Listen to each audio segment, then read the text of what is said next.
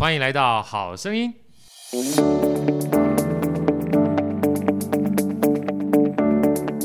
大家好，我是好趣的好哥，欢迎来到好声音。在我身边是美女主持人 Elsa，Elsa 问好。大家好，我是 Elsa。啊，今天呢又来到了我们分享书籍的时间了。然后今天好哥请到这两位，呃，帅气爆棚、智慧超群，然后又是好哥已经仰慕已久的。Andrew 跟 Charles 跟大家问好一下，Andrew 跟大家问好啊，大家好，我是 Andrew 啊，Charles，哎，大家好，我是 Charles 啊，我们今天要谈的是你们的两位的合著的新书啦，叫《精准投资》。那在分享之前呢、啊，好哥知道你们两位风尘仆仆从高雄上来，所以好哥对你们的这个尊敬哈、啊。跟这个感谢如滔滔江水绵延不绝啊！事实上，我们基本上在脸书上面已经认识很久了啊。然后 Andrew 跟 Charles 呢，我事实上一直以为是大学同学，你知道吧？我也以为，因为感觉上是创业的伙伴哈。来，Andrew，这个你们两个算是公司的很重要的。高阶主管，那么分享一下，跟大家先介绍一下你们公司，好吧？我们再来分享这个书，好吗？嗯、好的，哎，那我跟查老师，我们一起创立一家公司，叫做定方，定方财务顾问，定方财富顾问，财务顾问，对，定的话是一定的定，一定的方向的，然后方向的方，一定会给你有方向。对我们，我们的概念其实比较像是我们希望帮客户定出人生的方向。那从这边呢，可以去去设想我们的财务应该怎么样为我们的人生方向做好规划。所以是当初我们定了这样子的公司的名字的起因。好，跟我们简单分享一下，好不好？因为待会我们在书里面虽然会说哈，但是跟大家讲一下，就是定方的话，主要提供哪些服务的内容跟服务的客户。未来的话，假设有一些人想要针对这部分，请你们给他一些咨询的话，他也可以借由这个机会理解定方，好吗？嗯，好的。我们公司主要在协助，不管是个人或家庭。对，好，第一个部分就是说，诶，他如果说自己在财务上面。不是很确定自己现在做的到底是对不对？不管你有没有存钱，或者是我现在有没有一样的负债，但我想每一个人都会是希望我未来可以呃，比如说平安的买房，然后可以安心的退休。这几乎是每一个人的愿望。只是说，当然我想要退休的方式或什么，每一个人会不太一样。没错，但大家都会想要安心。对对，所以说在这个部分，当你有不太确定说我现在这样做到底可不可以让我安心？或者是另外一种叫做我很确定我这样做一定不能够安心退休的，是对，那都非常欢迎大家可以来到我们公司的官网，就现在搜寻订房，应该第一个跑出来就是我们啦呀，嘿嘿嘿，然后可以在上面看看，也不一定要马上就进到咨询这个部分，他可以先看看我们的一些文章，看看我们公司的理念。那如果真的有想要进一步了解，说到底我们实际怎么样协助客户做的。你可以留言，然后我们会提供一个三十分钟的线上咨询给大家。对，你先了解说，诶，我们的方法，我们的这样一个规划的方式，能不能够真的为你带来帮助？再来进行到有没有要提供这样的服务？对，其实刚刚 Andrew 在讲这段过程里面啊，呃，好哥一个小小的建议，我们常讲说说书说书或听书听书，包含看书看书。书其实是非常便宜的一种智慧取得的方式。哦，对啊，尤其我们今天在讲，待会儿这两位作者 Andrew 跟 Charles 写的这本《精准投资》，其实跟定方基本上就有完全的连结。是的，那透过一句好哥非常喜欢的李笑来老师的《通往财富自由之路》啊，能够用钱买到的是最便宜的。好，除了去这个定方的网站上面去看一看之外，呃，非常强烈建议把这本书买回去看。嗯，啊，因为里面其实包含着定方他们的一些经营理念。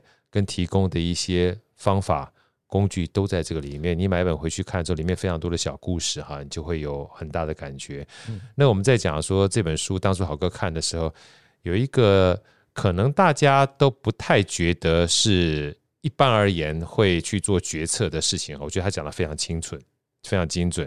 我这样讲好了哈，Elsa，你有没有听过？就是一般我们在投资的过程当中，你可能要先了解自己对于风险哈是喜欢还是不喜欢，叫风险偏好。有想有听过人家这样讲吗？有有有啊，比如说是保守型的投资啦，对，还是爱好这个高风险投资啦，对不对？对对对啊，这些专理理专或者是说你要先了解你自己投资偏好是什么，我再决定帮你做投资，对不对？对，好像我这个偏好基本上就是讲完之后我就可以做好投资这样，对不对？可是回过头来，嗯。理解偏好是一件事情，但是我投资应该要有目的才对啊，对不对？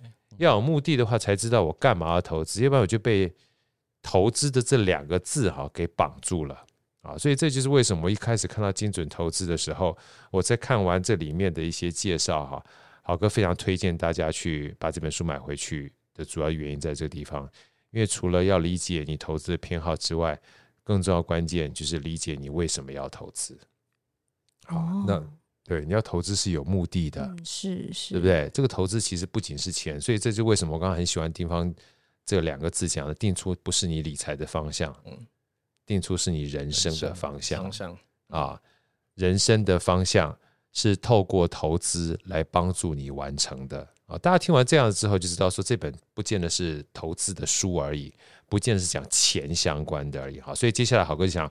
不管是 Charles 也好，或 Andrew，你们自己分配来回答好，好，好啊，好，没问题。就是第一个问题，好哥想问大家的，就是问你们两位的哈，就是这个精准投资，能不能跟大家分享一下它什么样的意义？哦，为什么会定这四个字，好不好？好，OK，那这一段由我来分享，因为就像好哥刚刚有提到的，是人生的问题，对，所以我们本来在想说，其实我们是在讲说规划人生，所以我们这句话讲的其实是原本叫做 Lifestyle Financial Planning。它是一个，对，它其实重点不是那个 financial，它重点是那个 life。你要怎么去规划？那因为我们发现，虽然大家很多人讨论钱的问题，但其实不是，是我想要的东西要变成钱去处理。对，对，所以你如果先没有把观念目标理清楚以后，你就会不知不觉把钱花掉了。然后，对，之后发现目标近在眼前的时候，就可能就只好委曲求全。对，所以我们会先把想要的是我们人生想要的，可能有像是呃结婚啊、生小朋友、养育小朋友、买房买车，要不要退休规划，然后旅游规划等等，都先考虑清楚以后，先定出一个自己想要的生活，然后再往前推说，那我可以怎么样做到？我可以用什么样的投资组合？那为了达到这样的投资组合，我需要怎么分配我现在的生活的花费？哦，就是要怎么样去提高我的收入？对，然后才发现这样的目标跟我的生活到底能不能够 match？我好喜欢这种概念啊！对，真真的，因为其实啊，我们常讲说，呃，你没有办法去想象的东西，你是没有办法去达成的。对对对，是吧？嗯，而且。我们讲说存钱，存钱，存干嘛？我这样随便问一下好了。这个 Elsa，假设问，我们聊聊看好不好？好。呃，因为这两位大师在这边，我们稍微聊一下我们彼此之间哈，顺便聊聊天。你你你现在目前如果说叫你存钱的话，你会想要存多少钱？随便先讲个数字好了。我我觉得永远都不够哎，不够哈。对。好，那如果让你设先设个小目标好了，设个小目标可能五千万好。好，五千万。那你如果有五千万，你要干嘛？五千万哦。可能会想要完成我人生的蓝图，可能想要的房子，想要的生活方式。好，其实想要房子，有没有觉得稍微比较清晰一点的，对不对？嗯嗯。好，那生活方式的话，能不能再多讲两句？比如什么样的生活方式？就出去买东西的时候，不用看这个价码，对，卡可以直接闭着眼睛刷，啊，直接直接刷，对不对？嗯。那这样会不会买了一个房子之后，就是可能就三千万就用掉，剩下两千万赔了三栋房子？就其实像这样子的一个。陈述啊，就慢慢慢慢比较精准了。嗯，真的啊，比如说像刚才这个 Charles 讲说，哎，教育很重要。嗯，我讲说教育真的很重要。可是回过头来，像我之前在这个半导体业，问每个不同要给小孩的教育也不一样，你知道吗？比如说我是念一般的公立学校，那可能花费不用很大。嗯，可是如果说公立学完毕之后，你现在送小孩去美国念书，哇，那个就很差很多，差很多，差很多。最近像我女儿从这个美国要决定回来去大陆念书，你知道，那个学费啊，就是在美国啊，可能一年要花将近是两百万，嗯。嗯，台币，我讲台币，嗯，到大陆去念。才会变成二十万，十分之一，我就好看，真的差，我就跟我 说女儿好啊，哇，省好多钱，省好多钱，省钱。也是赚钱呐，对对对，是吧？对，省钱也赚，所以这就是为什么 Charles 跟 Andrew 啊在讲这个精准投资这四个字的时候，投资很重要，嗯，但投资是为了什么？这件事情更重要，嗯啊，所以在这书里面哈，接下来好哥就想跟大家。帮大家去问一问哈，因为在这里面有五个很重要的问题跟步骤啊，尤其呃，我先把这个标题念一下：为了目标导向的投资系统可以安心的执行与达成，我们需要很认真的去思考，我们到底是为了什么才需要投资。在这边呢，书里面列出了五个非常重要的问题。这五个重要的问题呢，其实我觉得是帮我们做检视的。嗯，因为一步一步的，这就是一个很棒的一个工具，大家可以按表操课。那待会儿呢，也会借这个机会呢，把里面书里面最重要的四个很重要的投资架构给大家啊！大家不要因为今天听完之后就不买书哈，因为里面书基本上很多东西还是要好好去看的。好哥先问大家，跟大家讲一下，这里面有五个问题。第一个，我们到底要赚多少钱才够？第二个，我们为什么都无法存下钱？哎，这个实在太……太伤心的问题了哈。第三个，我们买的保险到底适不适合？待会豪哥要跟大家分享一下保险的重要性哈。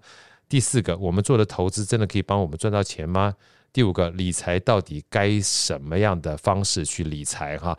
我觉得针对这五个东西而言的话，呃，Andrew 或 Charles，能不能跟我们分享一下这五个问题是怎么样拧出来的，跟它的重要性在什么地方，好不好？嗯。好，我想第一个的话，很重要的问题就是到底需要多少才够？对，其实刚刚好好哥跟 Elsa 已经帮我们做了很棒的示范。是对，好哥会问 Elsa 说：“诶，我想要存一个目标多少钱？五千万。”对，那其实我们在跟客户互动的过程，确实就是开始帮他厘清：诶，是真的需要五千万吗？真的，实际到底会不会经过一些呃，我们不管是把这些目标实际具体量化出来。也许是三千万就够了啊，那我拼命赚五千万，赚到五千万，为什么？对，我我不是要白白浪费我的青春跟时间吗？哦，这句话好重要。对，那或者反过来，会不会其实五千万不够？对，我们还得要再更努力，所以就会回归到我们为什么要先从人生当中，我想要达成什么事情，从而知道我需要这辈子需要多少钱才够，才有办法再往下去设计说，诶，我现在的话，我为什么要存钱？我应该要存多少才可以一步一步的，不管是透过投资啊，然后慢慢逐步的去让这个五千万或三千万的数字可以被实现。对对，然后当然还有过程中，万一发生事情的时候，我我的呃呃保险够不够？对，我到底需要多少钱才够？都是一样的，都是一直不断在围绕着这个话题。呀，哎，我这辈子要多少钱？我如果发生风险的时候，我失能的时候，我需要多少钱？我们要先知道这个。这个数字之后，才可以去设计说，我现在应该要怎么样？呃，透过不管是呃理财啊，或者是保险啊，或投资、啊，来帮我逐步的达成我这个担心不能不够的这个问题。因为保险其实是一个风险，嗯、对不对？如果最怕就是说我们在迈向我们想要投资那个精准的目标的过程当中。它会成我们一个很在很大潜在风险的时候，我要把这个风险给避开掉。嗯，所以以前我们很怕谈到保险，是觉得好保险第一个就衰亏，触眉头，触眉头，对不对？然后第二个，以前总觉得保险好像跟老鼠会绑在一块。现在目前大家基本上开始比较正向看待这件事情了。但回过头来的话，先不要讲其他保险，其实很多人都很羡慕台湾一个非常重要的一个保险，叫全民健保。嗯嗯嗯啊。我这个随便问这个 Elsa 一下哈，是我女儿，就猜一等哈，没有标准答案。好，她前一段时间就是 COVID-19，我们三个兄兄弟跟美女都可以猜一猜。就是有的时候你没有去国外看一看，你都不知道我们全民健保其实 cover 了我们多大的一个风险。那回过头来，除了全民健保之外，还有一些我们不知道的保险。我觉得在书里面特别提醒大家，不要小看保险的重要性。呃，像我们一般像 Elsa，假设你去看病哈。现在目前全民健保挂号费大概多少钱？大概一百五，一百五两百，差不多这个价价钱对哈。我女儿呢，她前一段时间老大她感冒，然后在美国在西雅图那边，然后因为发烧发的很高，然后去医院等了半天之后，等了大概快一个多小时，两个多小时，然后看到医生了，医生帮她看一看，真的是看一看而已哈，然后就说嗯嗯还好。啊，没有给任何的药，也没有给任何的医嘱，就回去了。然后就没有给药啊，也没有给他说清第第什么药都没有啊，就说嗯还好，可以回去就是休息一下，多喝水就好了啊。就啥都没有哈，然后回去了，回去这账单就寄来了，来就就这样子，猜猜看多少钱？来，要想猜多少钱？三千多块台币嘛，是吧？台币好那个。呃，一万块，一万块，对不对？台币一台币一万块，三千块，一万块。来，Andrew 来，我六千，我就抓中间，中间哈。三千块，Elsa 觉得多不多？很多了，很多，对不对？那更不要讲说六千块，对不对？对啊。然后这个 Charles 说一万块，对不对？跟大家报告一下，六百块美金。嗯，哇，好夸张哦！六百块美金叫做一万八啊，嗯然后我们有买保险，嗯嗯，买保险呢 cover 了四百块钱，还要再缴两百块钱的美金，嗯，六千块钱，6000刚刚好。就就好夸张啊！真真的，所以你说在美国，而且最重要关键是他们要等非常长的时间，所以有时候大家要要要惜福这个身为台湾人，对，啊，身为台湾人要要惜福这件事情蛮重要的哈。嗯来，我们一个一个来针对刚才这个五问题哈，来请教 Andrew 跟 Charles 好不好哈？就是说，其实像第一个问题，我们到底要赚多少钱才够啊？这是很多人会问的问题。那回过头来，其实有的时候一下子问我们这个问题，我们也会懵，你知道？嗯，有没有一些分享告诉我们说，当我们针对这个问题的时候，我们要怎么去思考我们要的目的？因为其实目的有非常多嗯，啊。对 Charles 能不能跟我们分享一下，OK。我觉得这先从两个面向啊，为什么？第一个面向是我们为什么要设目标？对对，目标就有点像是像我们可能大家都会有出国玩的经验，对，所以起码要先知道自己去哪一个国家玩吧，是，不然先不知道去哪里，你可能就会不知道怎么跑后面的东西。所以有点像是，譬如说我们最近大家很多疫情解封去日本玩，嗯那日本假设我选择去京都、大阪、神户好了，所以我先知道这个范围，我才能往后排行程，没错排几，天，在哪里待多久。可是事情会真的都在我们行程走吗？不会不会。可是我们就知道我们怎么样调整或遇到意外，都是在那个范围内，没错它一，定符合我们的期待，甚至是预算也不会差异太大。所以要等于是我们要控制这个范围哦，所以目标定的重点是在这里。那我们就会知道，回归到人身上呢，第二个部分，人生有哪几种常见的目标？就是我刚刚有讲，首先退休是跑不掉，退休，对，退休形态有好多种，但是退休这个问题一定跑不掉。没错，对，那再来就是你有没有考虑到，哎、大部分也会有买车买房的需求。呀，对对，那再来就是，如果说人生可能毕业后开始工作，你可能要面临到跟男女朋友是不是要走入人生的另外一个阶段，结婚啊，呐，结婚啊，生几个小朋友啊，，对像好哥刚刚说，那小朋友想要怎么样养育啊？对在台湾念书，在中国念书，跟到跟美国念书就不一样啊，对对，然后你愿意支付他到多少啊？对啊，然后有没有可能有一些人生想要实现的成就，像是旅游、环游世界，然后或者是像是创业等等？没错，对，当我们先把这些雏形定出来以后，我才知道我需要为这些目标做什么努力。没错，对，因为因为我们有点像是先思考出来以后，搭一个未来跟现在的桥梁。对，因为你你要未来要这些，你现在就必须得付出点什么。真的，对，可是拉出来衡量以后，我们就会发现哦，有些人其实他不想要现在的生活被牺牲，对你可能得更努力或者更省什么的，所以他有的衡量以后，他会发现他的目标有可能可以减少。没错，哦对，我们需要是借着这样，不是说他只是一味为目标或一味为现在，而是拉进来一起考量之后，选出一个自己想要的方式。嗯，嗯对，这是我觉得我们很重要去考虑目标的一个原因。讲的太好了。所以其实好哥他那个刚才笑着讲目标的时候，我就想到我自己给我自己的这个座右铭哈，就是目标其实不见得是为了达成，它更重要是开始。对对不对？你走着走着过程当中，你想要修正，哎呀，我干嘛一定要这么累呢？对对我一定要干嘛跟别人一样呢？对我如果说坦白讲，我吃个牛肉面，呃，觉得很贵的话，我吃个卤肉饭也很开心啊，去对台湾卤肉饭也蛮好吃的，对不对？就可以啊，对不对？那我在这种情况之下的话，我可以把钱省下来，为了未来目标，这是一回事。嗯，但回过头来，我不想这么累的情况之下，我想要自己的时间哈，我就不用把自己加班搞得很辛苦嘛。对，嗯，啊，而且回过头来，如果真的觉得去美国念书很贵的话啊，你就没事没事给女儿下毛毛雨说，哎呀，其实大陆真的不错，对，大陆人口又多，对，这样你要做这个各个不同的这个创业也好或工作也好的话，有人私有财嘛，对哎不对？对哦，一下不小心就从两百万的学费变成二十万，少一个零，多夸张啊！先不要讲真这这个赚一百八十万，什么省一百八十万就等于赚一百八十万对啊！所以这个目标基本上是透过目标，你才能够知道自己做哪些事情。刚 Charles 讲这句话，我太认同了。嗯，因为如果你没有目标的话，你根本无法达标，嗯，是，嗯，靶在哪里都不知道，你怎么样去射箭呢？对啊，对啊，啊，所以其实我光第第一件事情，大家就是试着去思考一下，你不一定要想得很精准，因为将来一定会修正，嗯，但你肯定要想。对，嗯啊，这件事情很重要。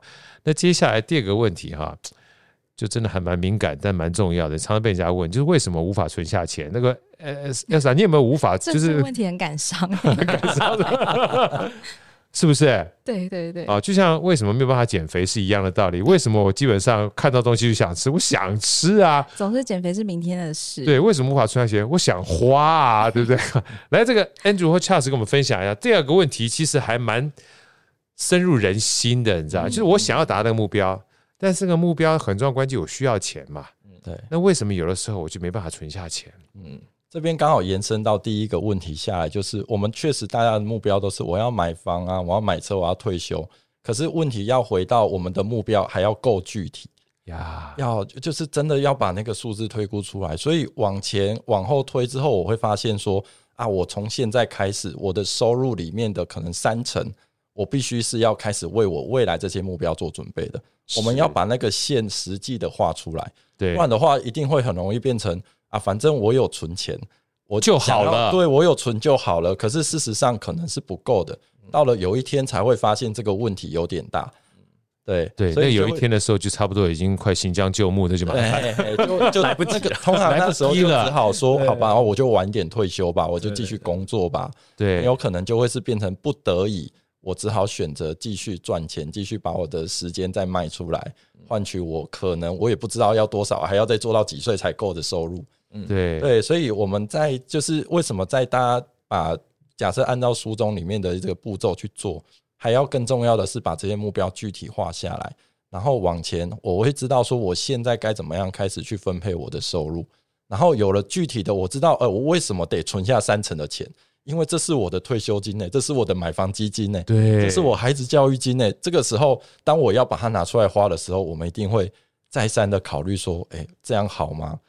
对，所以就是可以去做到这样子。那当然，实物上我们协助大家做的话，如果你也会担心不小心化掉，很简单，那我们就把它隔离账户，嗯，哎，不要把它放在我平常可以轻易动用得到的账户，嗯。哎，一拿到我的薪水，就把我该存的移到一个我很眼不见为净的地方。哎，是是是是是，对不对？办提款卡这样。是是是，人就是这样，很奇怪。当其实存存哪里好，你知道吗？存在屏东的一个小渔港里，那个邮局呢，你还特别跑跑跑跑跑跑跑跑过去之后，跟那个屏东小渔港的这个邮局局长讲说：“记得就是我，我要亲自来才行，而且基本上要刷脸。”要盖手印，你就回家了。以后所有账户到这个地方之后，你想到我要去这个垦丁啊或屏东，你就不想去提钱了，对对对，你就不会花了。对，概念蛮类似的。当当你知道说这笔钱的目的，然后再加上透过一些简单的设计，让它要被动用的时候，是有一点点困难度的。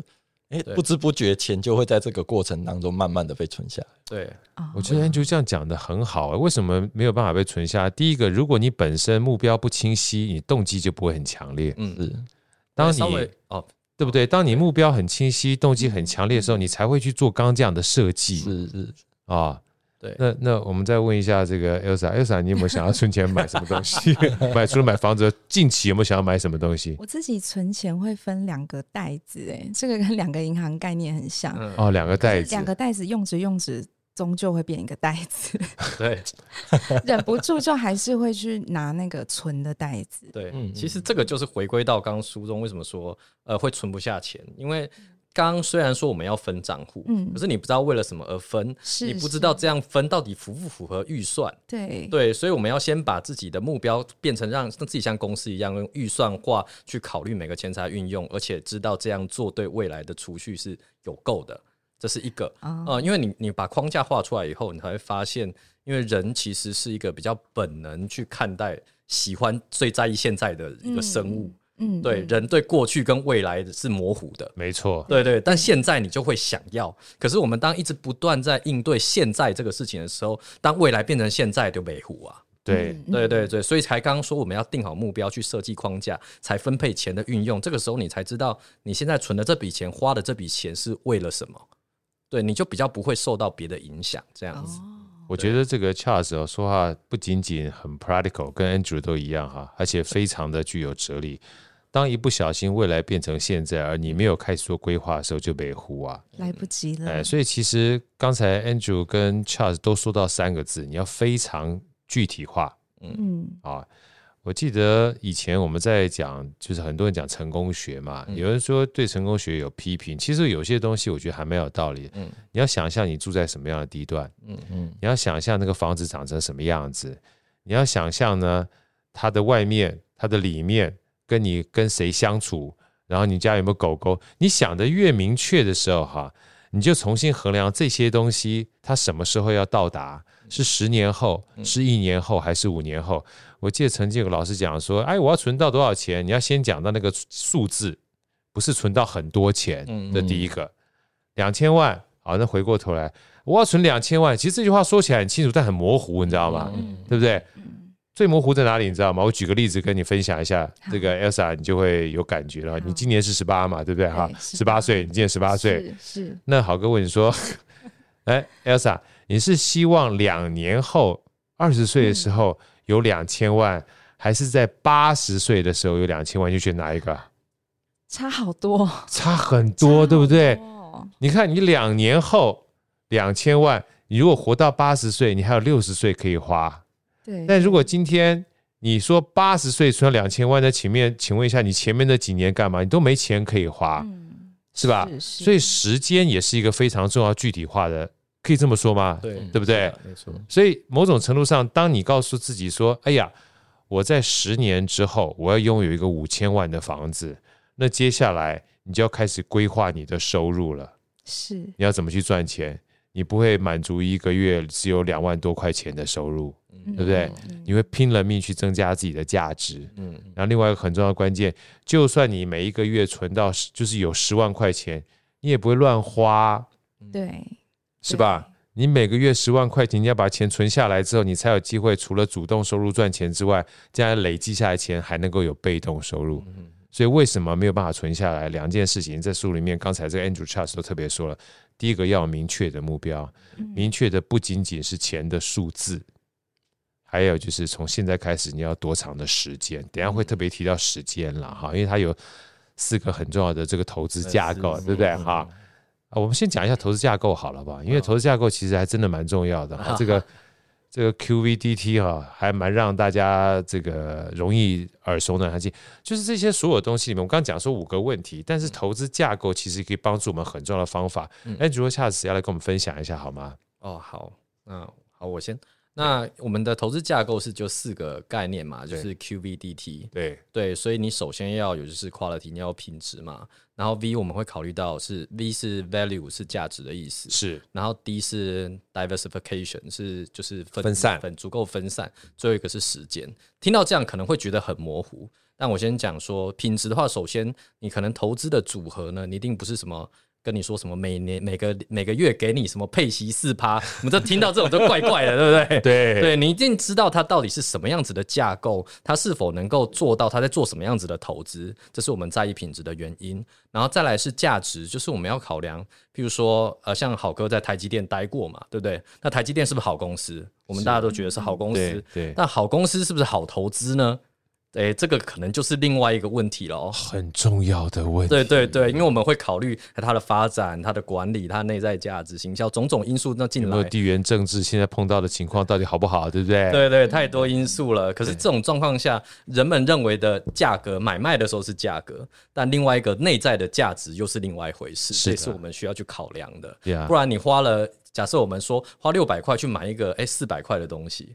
对，哎，这个可能大家就觉得，哎，好像不是那么划算。但如果你有办法花四百块买一个六百块的东西，就划算，对，就不一样。所以这是价格跟价值。这个好哥要这个特别就是补充一下，刚恰讲这个实在太重要。比如说海基电是不是好股票？嗯，什么叫做好股票？没有好股票，让你赚钱的才叫好股票，对不对？举个例子，哎，我说好哥，台电可以买，我说可以买。你知道这句话其实很很可怕。因为当我说可以买的时候，我可能是三百块钱买，六百块钱卖，嗯嗯嗯，可是他基本上一直没有买，嗯，等到我卖了六百块钱的时候，他突然买进来了，对，然后一不小心一路往下跌，跌到四百块钱卖掉的时候，他跟我讲说：“好哥，你骗人。”对，他怪你，对不对？因为买的时间不一样，对，所以你不能只说我基本上这个股票能不能买。第一个，你买的时间跟卖的时间是一回事情，那有人可能根本就不卖，嗯，他就不担心，他就放了变存股，嗯，对不对？就算他从六百块钱买跌到四百块钱，第二年、第三年他还是会涨回去的情况之下，他透过那股息来赚钱。所以投资啊，就像刚才这个 Charles 讲的，你要知道它本身这个品质啊。跟它产生的价值，嗯，才能够真正带来你投资想要的目的嘛？对对对。然后这也跟财务有很有很大的相关。比如说我背后有我的财库宝宝，可以跟撑了久，哎，有的或者是完全是借钱的来买台积电。哦，那整个结果可能就会不一样，那那个压力就很大。对对对对对，所以这个 也都是需要考量。对，然后另外一个是就是分散，因为分散的话，其实是我们要考虑到，就是说，呃，因为你投资一间公司跟投资一个国家或投资世界的可能性产生的问题影响不一样的。对对，譬如说你投资台湾，那呃，那你投资台积电，那如果是台湾，呃，投资台湾好了，台积电就影响很大。没错。对，但是如果你投资整个世界，对，它的确是有占一部分，但它无论好或坏。它影响的就是范围就是比较小，就比较小了。对对对，对我们也需要考虑这个因素，也是因为我们需要去搭配目标，比如说十年后完成的目标去做投资组合。对，对你，你越远的目标，你本身的可以承担的风险就也是越高。没错，对对对，所以我们会去考量说，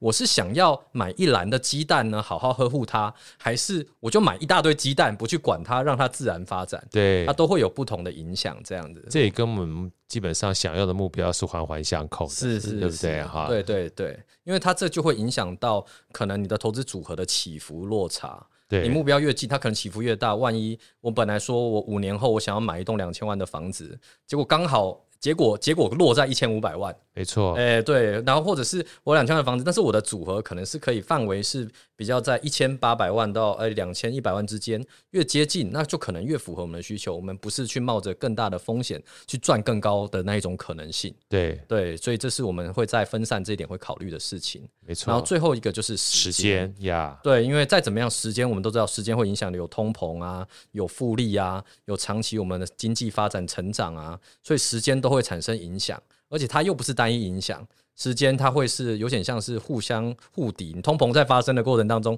你会觉得东西也变贵了，没错。可是通膨也会影响到你的投资增长，没错。对对对，它是互相的，所以我们也需要把这个因素结合我们想要实现的目标时间去做综合考虑。没错，对。所以其实很多人都说，这分散投资呢，某种程度上面可以降低我们的风险，那也要看基本上你分散的够不够，对对不对？有的时候你分散刚好的分散那个风险很高的地方，妈那就很麻烦了。对，对对，所以这些东西都是要用功的。对，所以你看这本书里面哈，Charles 跟 Andrew 会告诉你很多这个小故事，是你很多东西不要只听别人说，对，你要知道它的品质是什么，对，是因为你知道了，知其然，你才知其所以然。对对，对，所以品质其实很重要啊，因为就像大家可能听到说，哎呀，这个东西四趴。啊，这个每个月配齐四趴，嗯，为什么四趴？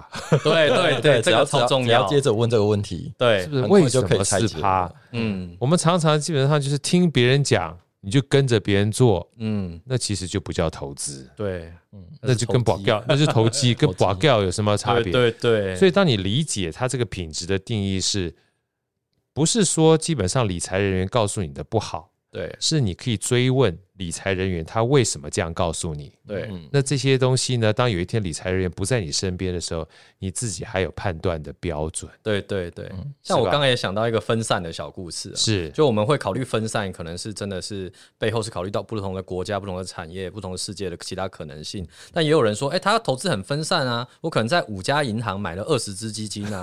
对对啊，我觉得我很分散了，没有你就发现基金全部都在新兴市场之类的。对 对。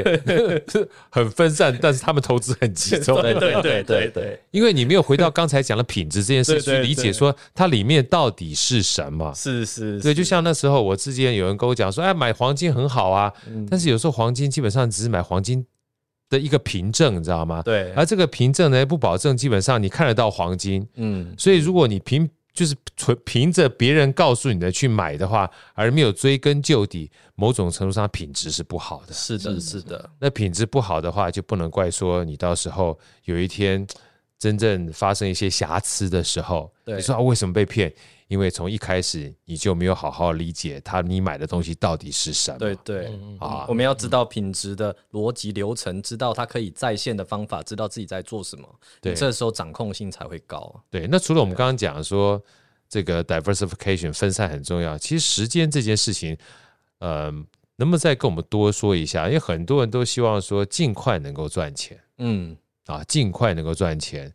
那回过头来，我想请教 Charles 跟 Andrew，你们觉得尽快能够赚钱，如果别人这样子去跟你讲这件事情的时候，你会怎么回他？因为存钱很痛苦，对不对？嗯，嗯存不下，但是我短时间之内我就有需要，嗯，我能不能赌一把？对对啊。来，其实其实如果说真的想要赌一把的话，那回过头来，我觉得我们也只要知道说，我有可能会翻倍，但是不是我也能够接受他腰斩的结果呀？如果可以的话，那你真的要赌一把，我觉得我也不会反对，因为那不是我的钱。对，我们做顾问的概念比较像是这样，就是说有，其实好哥刚刚讲的非常好，就是这个 quality 类似这种。就是我们永远是要为自己的人生负责的，没错。对，所以说这些东西不是谁今天，即便我们的客户很信任我们，我也不会觉得说我们客户一定要百分之百听我的。我反而希望他问我问题，请问我为什么要这样子做？没错，我会愿意开始跟他说这整个逻辑，为什么我们是要这样做，然后让他去理解。对，我会觉得这个是我们在后来职业的过程里面，我们会认为非常非常重要的一个原则。我觉得这个。大家听完定方讲这件事情，一个很重要的概念是，你要勇于去咨询，嗯，而不要听片面之词，你才能够透过别人给你的意见定出你的方向嘛。是是，是，对不对？要不然坦白讲话，你说啊，别人说好就好，那别人所说好的话，真正到时候承受的是你自己，还是自己？那就刚刚讲的很重要关键呢，你爱怎么样做无所谓，但是我可以告诉你，今天你有可能变成一倍。你也可能腰斩，腰斩还算好的，基本上可能输了一屁股还负债。可能对对，所以这就是为什么以前我记得我这个老板讲说，你可以去投资，但小心不要随便融资，嗯，对不对？融资如果被断头的话，可能不仅输的一屁股，你还要负债。对，但如果你知道了，你还愿意去做，那就是你承担的。是是是是，对不对？所以我说有时候那个不做不知道，做了才知道，输得起就好。你如果输不起的话，那你就要小心啊。那你要问过之后，你才知道啊，啊，所以说这就是为什么品质很重要关键哈。那时间这件事情呢，坦白讲的话，很多人都说复利效应，复利效应啊。Charles，你要不要跟大家分享一下，到底复利效应这四个字是什么意思，好不好？啊，OK，觉得因为其实呃，投资当然我们会现在说是大部分是什么股票或基金投资。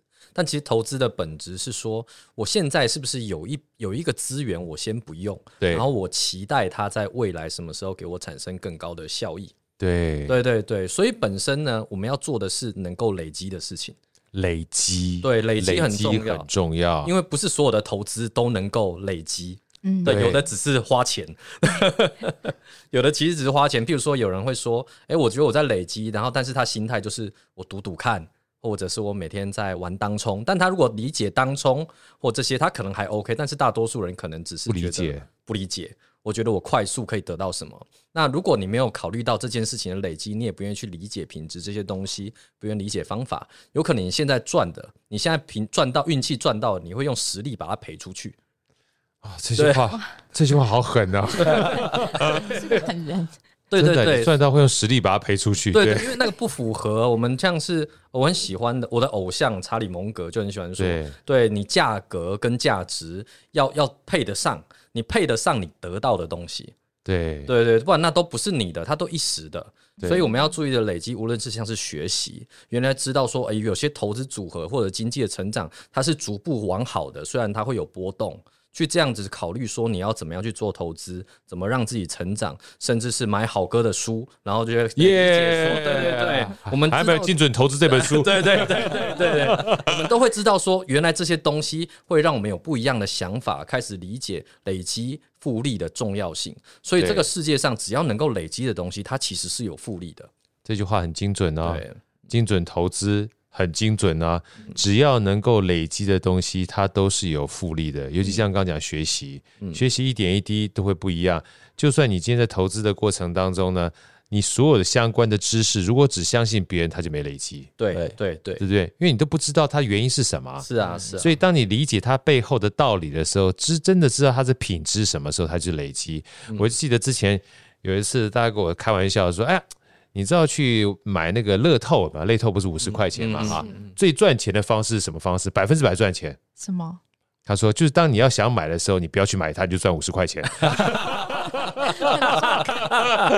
对对不对？对，因为它是几率问题嘛。对，你你没有办法知道你一定会赚钱嘛。对，那唯一的赚钱，就是当你想买的时候，一缩手不去买它，你就赚五十块钱。我说听了之后好像很有道理，你知道吗？对，买的期望值是负的，对对，因为他那个没有办法累积，对，他每一次都是几率，你没有办法知道。所以大家刚刚听完这个恰这样讲，就知道说很多东西你用最简单的判定两个关键字，你如果做下去可以累积的话，它就有复利效应，它会一直持续不断的往上走。嗯，所以我记得那时候看那个查理芒格的书，不管穷查理的这个普通常识，他讲的就是多元思维，就是持续不断学习嘛。然后那个。巴菲特他写那本书《雪球》，雪球，他说投资的三大定律，嗯嗯，第一个不能亏钱，嗯，第二个不能亏钱，嗯，第三个不能亏钱，太有道理了，很有道理。就像刚刚我们在聊的过程当中，如果你把钱亏掉了，你就没有办法累积啦，对啊，对。啊，所以你要很认真的去看你每一笔投资，嗯。啊，小小的亏损那叫做学费，嗯，大大的亏损。那基本上就叫投机了，嗯嗯啊，所以这个东西的话，我觉得刚才这样的分享可以给大家一个很好的一个概念哈。我们再提到刚第三个问题哈，想跟大家分享买保险到底适不适合？能不能给我们一点分享啊？就是保险，刚我们讲说很重要，但是有人会买很多各种不同的保险，或在保险的判定过程当中，什么样的保险才叫适合？因为其实。嗯，包含之前我在买保险的时候，我自己也告诉大家，保险很重要。因为我们讲说，当你的财富自由的时候，我自己写了一个公式啊，就是你的被动收入大于主动支出，再加上保险就好了啊。被动支被动收入，比如说每个月的话，哎，我基本买了一个房子，然后租给别人啊，每个月的话租金就五万块钱。那平常呢，我每个月固定的花费，主动支出是两万块钱。哎，那你看我这被动收入大于主动支出，我很够。可是。人不怕一万，就怕万一嘛，对不对？那如果真的有一些不小心发生什么事情的话啊，那这时候就靠保险来 cover 啊。所以我那时候写了一个小小公式给我自己，是被动收入大于主动支出，加上保险就好了。后来想想，万一还真的蛮多的，你知道？所以怎么样去避免这个万一？那就有没有一些这些想法跟我们讲，怎么去选择保险，好不好？嗯，好。其实好哥刚刚举的例子也非常实际耶。哎，对啊，嘿。其实第一个就是我们要回归到大家为什么想要买保险。对，其实主要就是我担心发生这些事情的时候我没有钱。是，可是没有钱，问题就来了，一定全部都要靠保险吗？我举个例子好了，今天假设是郭台铭，大家会觉得他需要买什么失能险这种东西吗？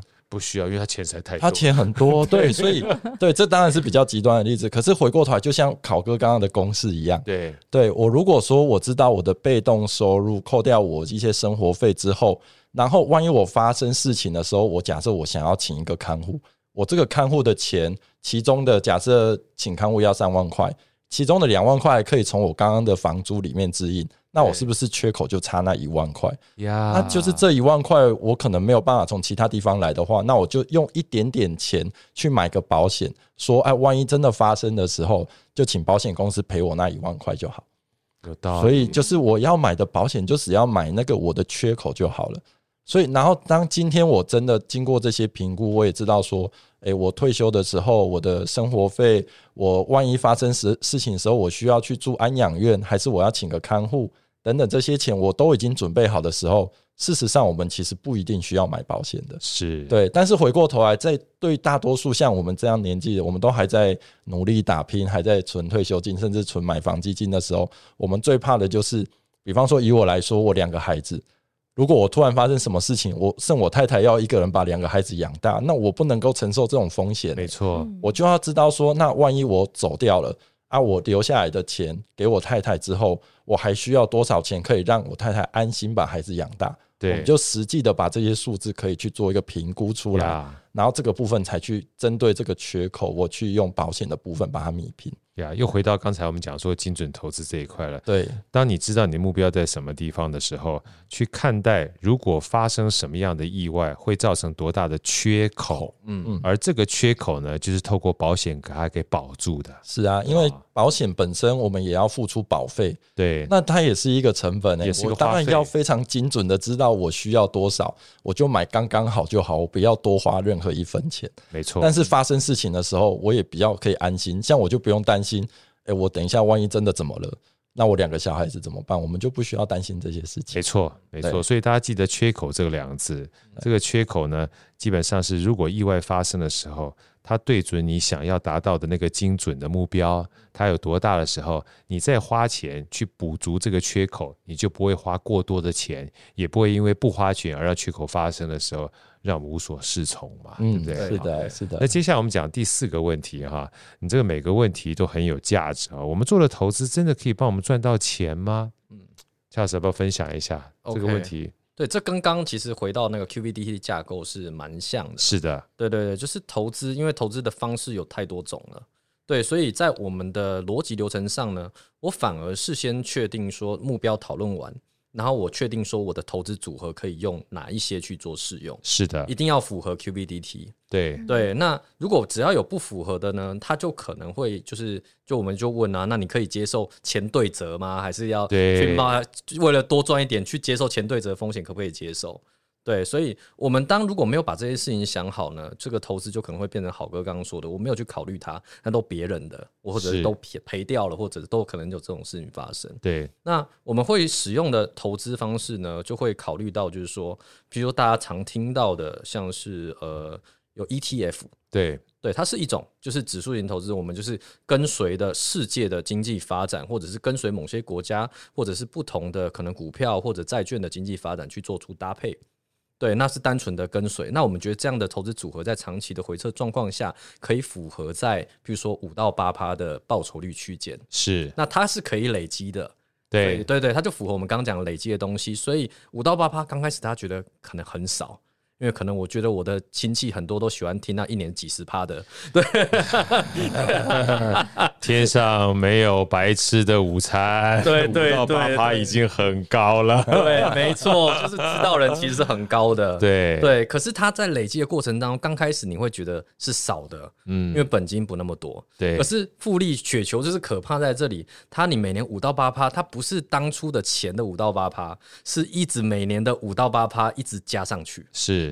对对对，所以五到八八下来，你可能十年、二十年，它其实是几好几倍的事情。没错，对对对，所以我们要考虑能不能用这样的方式去累积。那是像刚刚的 ETF 的搭配是一种，可是当然也不是所有的 ETF 都适合啦。没错，这个对，这个就有背后的 know how。那或者是使用不同的基金，它本身也是考虑到股债平衡的架构，然后也考虑到世界的发展的架构，也能符合在这个区间内，我们也觉得可以。那或者是呢，你就要去使用，像是要学巴菲特，我觉得我也不排斥。对对，那我之前也有一些客户说，他觉得想学巴菲特能够赚一年十几二十趴，我觉得没有问题。那我先开一些书单。让你去看一看，没错，对，然后我们要要开始学会计喽，对，要开始看要会看财报喽，对，然后你可能要看八个小时啊，对啊，资料 要把它当专业投资人看待啊，对对对对，就变成这样，你可能最会计会计不是初会，可能要到中会哦，没错，对，然后行销管理全部都要会，然后每年呢就是至少，呃，考哥刚刚讲的这比较严肃，我通常都保守一点，为了让他们不要那么难过，我说大概每天你就花四到六个小时以上，对。对，那就是他这样子，然后他们就会。听一听，基本上在看书就放弃了。对对，因为这不是他们有兴趣的事。是，所以我说，那你当然为了获得超额报酬，你就要花更多的时间往某个方向学习。那如果没有呢？那其实五到八趴已经很好了。五到八趴可以解放，你可以把很多时间解放出来做你喜欢做的事。所以，我们这个时候也会请他们做一个考量，就是说，你是希望钱越多越好，还是希望钱足够，然后更多事情去做，更多时间做你喜欢的事情？这个时候就有办法让你做一个评估，去做做这些我们觉得适合长期累积的投资组合。在这种状况下，我们觉得才可以存得到钱。没错，所以像刚才我们听到这一段哈，不管是巴菲特也好啦，查理芒格、QVDT 啊，其实那时候好哥看完这本书的时候，我觉得很重要的关键是品质带领。嗯。一定要以品质为先，嗯哼，因为品质的话才确定你是投资不是投机。对对对，然后 T 是最后嘛，嗯，T 时间它是持续不断推动的，对对，对。品质带领时间推动，它就跟火车一样，走得越远，它才会赚得越多。对对对。啊，所以千万不要把投机当投资，对，这是一个很重要的概念。大家看到这本书里面有很多类似的概念哈。嗯，那最后其实这个问题还蛮重要，我们除了讲投资之外，常讲什么叫理财。理财跟投资事实上是不一样的概念，嗯，就像刚才这个夏老师说，哎呀，你一开始觉得钱不是很多，那是本金不多啊，那不是，不是，不是利息不高啊，对对对利息就算是十趴的话，一百趴也好了。你如果只有一百块钱，到了第二年也不是两百块钱了。如果对不对？如果你本金是一亿的话，就算一趴，一年也是一百万的。对啊，所以理财跟我们分享一下好不好？来，哎哎，理财怎么样？理财会比较好。对，因为投资其实本身只是理财的其中一部分，所以综合我们前面一直谈到的，其实理财就是理我们身上的财富。是对。那我们可以想一想，我们身上有哪一些财富？今天如果是一个刚出社会的年轻朋友，我们假设不是说产雕啊这一种的呀，嘿嘿，我们的我们有财富吗？你可能摊开银行发现，哎，我账户没有钱啊，我怎么理财？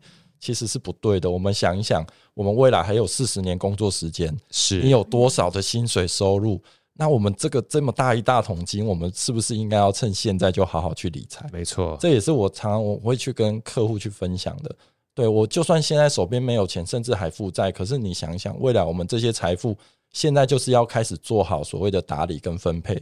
是那怎么打理跟分配呢？就是要从我们的目标开始去设计，说，哎我应该开始为了我的未来的这些人生目标是我想要的，然后我现在就会开始知道我要怎么样分配。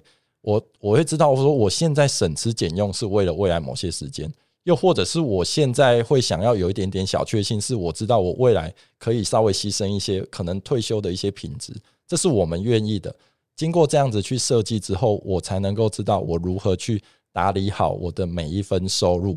然后，当然还有包括刚刚提到的，要拨一些些的这个钱出来做好保险，是哎，避免说我在这累积财富的过程，我就遇到了这些意外，那我可能是整个家庭的整个财务都会被拖累了。对对对，所以理财的话，投资只是一部分，然后最后才是把诶我这个存下来的钱。我怎么样做运用，不见得是一定要先做投资哦。举例来讲，我们常常会要告诉大家，很重要，还有一件事叫紧急预备金。是的，对。如果像之前 COVID nineteen 突然来了，然后我就突然被裁员，那我我连吃饭的钱可能都不知道在哪里。没错。所以在一一毛钱都没有的时候，其实反而紧急预备金是重要的。那紧急预备金就不适合用投资的方式，因为我是随时需要动用，而且我不能够忍受它的本金有波动。所以，我是不是一开始可能有一部分的钱要先存够我的紧急预备金？那又回过头来，那到底要存多少紧急预备金才够？一样的，都是要从我们的生活方式的这方方面面去评估。是。那经过这些评估下来，我们才会知道说我如何理财才可以精准。哎，不管是投资要精准，保险要精准，我存多少钱也要精准，精准，这样才能够有一个目标，去精准的命中我们要的理财跟生活的目标。对。说的实在太好了，所以透过今天这个分享啊，好哥自己刚才把它 summary 三件事情，一个关键啊，所有东西目标要精准，嗯，你才能够达标，嗯。啊，那这个精准呢，呃，不一定说基本上一定会达到，但你总要开始好好去算一下，嗯。啊，所以这是一个很重要的关键。然后透过五个步骤去问问看自己，嗯。啊，包含说你到底是要存多少钱才够啊，然后怎么样去赚钱啊。然后怎么样去买保险啊？然后怎么样不会基本上把钱乱花掉啊？好像这些东西，这五个步骤呢，是帮我们厘清我们怎么样去达标的。对，而在过程里面，千万要记得这四个很重要的投资架构啊：品质带领、时间推动，只要持续不断做下去，它就有机会做累积。对啊，就有机会做累积，所以今天非常谢谢 Andrew 跟 Charles 来给我们带来这么棒的一本书，也希望大家所有的听众呢，除了去看定方的网站，然后有真正需要的时候呢，去请教定方给的所有相关建议之外，把这本书带回去。嗯、我觉得书它某种程度上面，除了教育之外，最关键是提醒。嗯，每次的时候看一看，嗯，提醒我们怎么去做。提醒我们怎么定标，提醒我们关注我们真正的想要，而不会人云亦云。相信在理财的道路上面的话，就会让我们有更多的智慧。再次谢谢 Andrew 跟 Charles，下次再来，拜拜。好声音，我们下一集再见。